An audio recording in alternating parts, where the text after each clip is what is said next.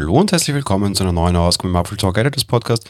Ja, gestern habe ich schon über die WWDC Neuigkeiten gesprochen, ganz konkret über iOS und iPadOS, was die große kleine Überraschung gestern war. Aber im Rahmen der WWC wurde natürlich auch die nächste Generation von macOS vorgestellt. macOS 10.15 wird den klingenden Namen Catalina haben. Unter der Haube gibt es einige Änderungen. Auch hier haben sich einige der Gerüchte bestätigt und Apple am Ende auch Wort gehalten. Vor einem Jahr hat Apple einige Versprechungen gemacht, vor allem was die Integration von iOS-Apps betrifft. Apple hat es am Ende tatsächlich aber auch geschafft, iTunes endlich einzustellen. Nach 13 Jahren ist es nun unter macOS zumindest tatsächlich vollkommen vorbei. Den Ersatz treten drei separate Apps an. Musik, Podcasts und TV. Die Medienverwaltung wird damit wesentlich kleinteiliger, damit aber auch wesentlich schneller. Die Verwaltung von iOS-Geräten hat Apple vollständig in den Finder verbannt. Die Ansicht erinnert dort allerdings sehr stark an iTunes. Meiner Meinung nach trifft das auch auf relativ viele der anderen Apps zu. Gerade die Musik-App sieht so aus, eben wie der Musikteil von macOS. Die Podcast-App tatsächlich erinnert schon ziemlich an das Ganze, was wir von ähm, iOS kennen, die TV-App auch. Also offenbar haben auch hier die Gerüchte, die es vorher schon gab, gestimmt, ohne dafür jene Bestätigung bekommen zu haben. Musik-App dürfte ziemlich stark auf iTunes basieren, ganz anders Podcasts und TV. Das dürfte dann offenbar schon aus der Marzipan-Umsetzung kommen. Natürlich gibt es auch einige Verbesserungen an den eigenen Apps, also den hauseigenen Apps. Hier gibt es aber relativ wenig Überraschungen. Die Funktionen ähneln jenen aus iOS, die wir eben auch dann gestern schon besprochen haben. Safari bekommt eine neue Startseite und generell ein bisschen mehr ja, Browsing Speed angeblich, wobei wir immer noch keinen vollen Browser bekommen. Die Fotos-App ebenfalls und die bekommt auch eine neue Startseite, vor allem neue Gruppierungen. Dazu kommen Verbesserungen in Mail, Notizen und bei den Erinnerungen. Auch Screentime schafft den Sprung auf den Mac. Dazu kommt die neue Sprachbedienung und die Möglichkeit, seinen Mac, selbst wenn er ausgeschaltet ist, zu finden. Beides zwei durchaus interessante Features. Die Sprachbedienungsgeschichte richtet sich vor allem an Menschen mit Einschränkungen, aka Behinderte.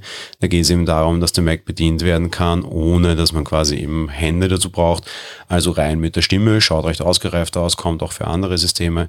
Und bei dieser neuen Find My Geschichte kann jetzt eben auch ein Mac getrackt werden. Warum? Naja, der auch bei ausgeschaltetem Zustand schickt der über Bluetooth quasi als Beacon eine, eine Kennung aus, die ist verschlüsselt, die können andere Geräte erkennen und so das Ganze melden. Auch das ist durchaus ein Feature, das wir schon kennen, zwar nicht von Notebooks, aber zum Beispiel die Tile-Geschichten, diese Tracker machen das genauso. Die schicken auch einfach immer permanent ihre Kennung und müssen nicht vom eigenen Smartphone empfangen werden, sondern können auch von anderen empfangen werden. Ja, und wie es aussieht, wenn man Luna Display Sherlockt, haben wir auch gesehen. Apple hat auch Project Sidecar vorgestellt. Der Hersteller hat eben wieder auch gute Ideen von Drittherstellern aufgegriffen. Mit Project Sidecar kann das iPad als Zweitdisplay beziehungsweise auch als Eingabegerät genutzt werden. Eingabegerät, was meine ich jetzt? Macht ja relativ wenig Sinn, auf so einem iPad zu tippen. Ja, stimmt, macht nicht wirklich viel Sinn. Da geht es eher darum, dass man das Ganze quasi eben als Grafiktablet unmittelbar verwenden kann in Apps.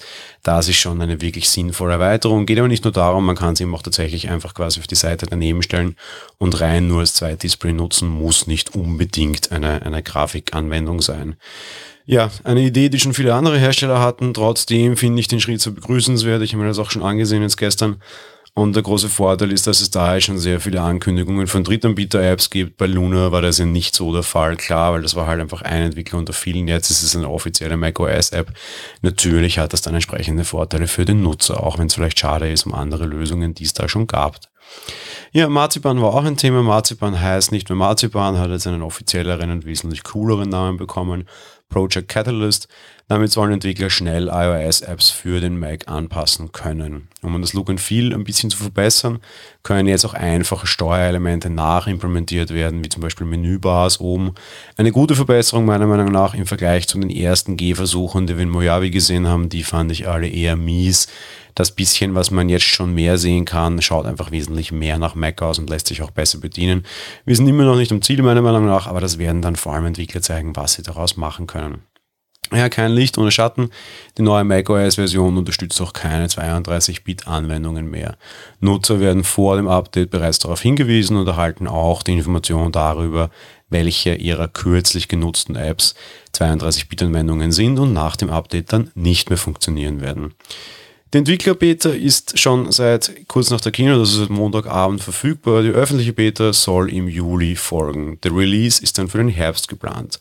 Catalina benötigt einen Mac ab dem Modelljahr 2012, beziehungsweise eben neuere. Manche Rechner gibt es ja gar nicht erst 2012. Zum Beispiel das MacBook natürlich ein wesentlich späteres Datum. Es liegt nicht daran, dass man frühere Modelle abschneidet, sondern dass einfach vorher keines gab.